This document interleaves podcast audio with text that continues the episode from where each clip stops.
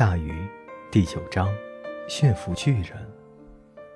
我父亲年轻时有许多冒险经历，一直流传到今天，做故事的数不胜数。但是他完成的最让人生畏的任务，或许是去面对卡尔，那个巨人。他真的是豁出命去的。卡尔足有两个人加起来那么高，三个人加起来那么宽，十个人加起来那么强壮。他的脸和胳膊上都是残酷生活留下的伤痕，那种生活更接近动物而非人类。他的举止也是这样。据说卡尔的生母和正常人一样，但是他很快就发现了什么地方出了岔子。他的孩子太巨大了，他母亲早上给他买的衣服，中午衣缝就裂开了。他长得就是有那么快。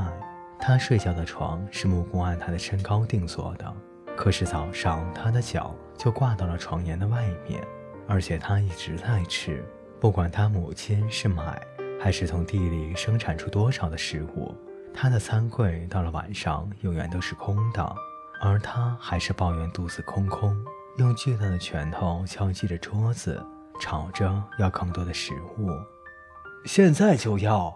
他嚷嚷着：“妈妈，现在就要！”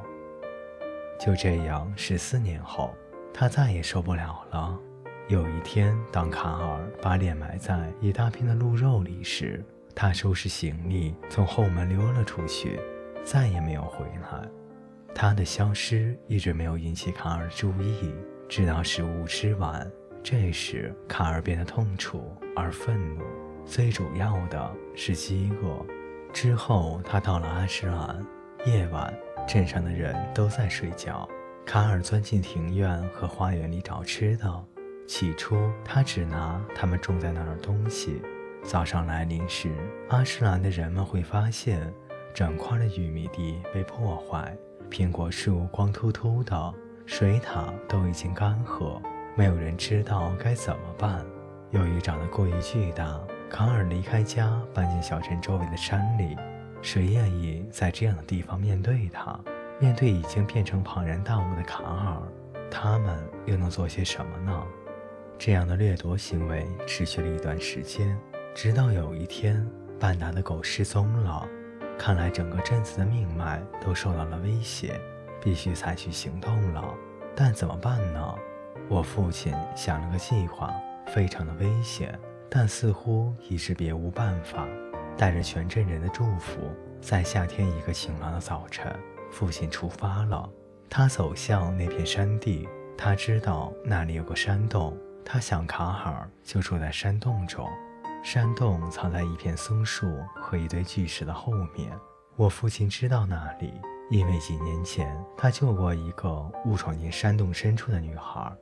他站在洞口喊。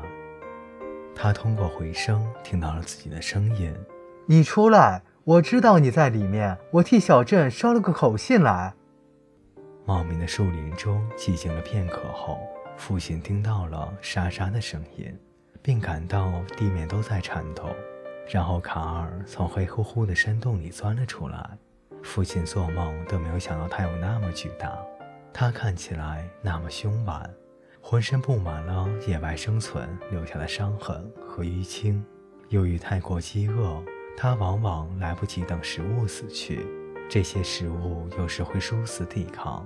他的黑发又长又油腻，茂密而杂乱的胡须上沾满了食物，以及那些以这些碎屑为食的柔软的无脊椎蠕虫。他看到我父亲后，开口大笑：“你想要什么，小人？”他说，露出狰狞的笑容。你不能再去阿什兰觅食了。我父亲说，我们的农民失去了他们的庄稼，而孩子们丢了他们的狗。什么？那么你是来阻止我的？他说，他的声音在山谷中隆隆作响，不用怀疑，一直传到了阿什兰。我徒手就能把你折断，就像折根树枝。为了证明他的话，他从附近的松树上折了一根树枝，在指尖捏成了粉末。看吧，他继续说道：“我能吃掉你，一会儿就能吃完，我可以的。这就是我来的原因。我父亲说。这时，卡尔的脸抽搐了一下，不是因为困惑，就是因为有只虫子从他的胡须爬到了他的脸颊上。你是什么意思？这就是你来的原因？让你吃了我，我父亲说，我是第一个牺牲品，第一个牺牲品，献给你的，外特的卡尔。我们臣服于你的威力，为了拯救大家。我们意识到必须做出牺牲，我就是午餐，如何？卡尔看来被我父亲的话搞糊涂了，他摇着头想清醒过来。一堆小蠕虫从他的胡须中飞了出来，掉在地上，他的身子开始颤抖，有一刻几乎要摔倒，必须靠在岩石上来保持平衡。他看起来就像被某种武器击中了似的。就像在大战中受了伤，我，他轻声说，甚至有些悲伤。我不吃你，你不想？我父亲说，大松一口气，不想。卡尔说，我不想吃任何人。一滴巨大的眼泪从他沮丧脸上滑落。我只是太饿了，他说。我母亲曾给我做过最好吃的菜，但是后来她走了，我不知所措。那些狗，我很为那些狗抱歉，我为这一切感到抱歉。我理解，父亲说。我现在还不知所措。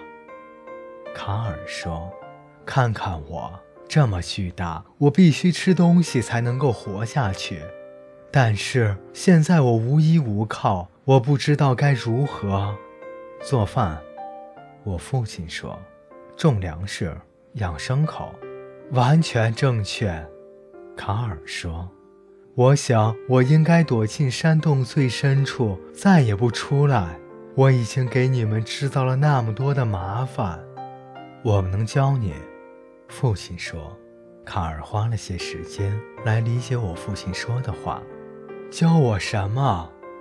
做饭、种地，这儿还有许多的耕地。你是说我能做一个农民？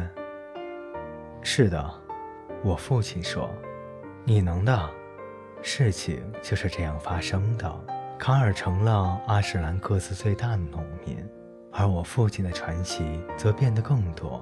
据说他能迷住任何人，只要走进那个人的房间。据说他天生拥有特殊的能力，但我的父亲很谦虚。他说，完全不是那样，他只是喜欢别人，而别人也喜欢他，就是这么简单。各位听众朋友，感谢您的陪伴，本节故事就为您播讲到这里，我们下期再见。